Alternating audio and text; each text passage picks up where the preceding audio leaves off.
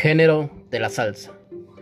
Salsa es la palabra musical usada desde finales de los años 60, resultado de la síntesis del son cubano y otros géneros de música caribeña, como el jazz y otros ritmos estadounidenses.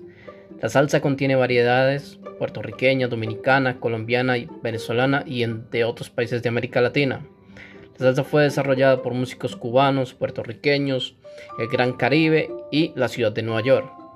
Cali, población de la provincia colombiana, colorida y alegre, se ha distinguido por la identidad de que cultiva ligada a la música salsa.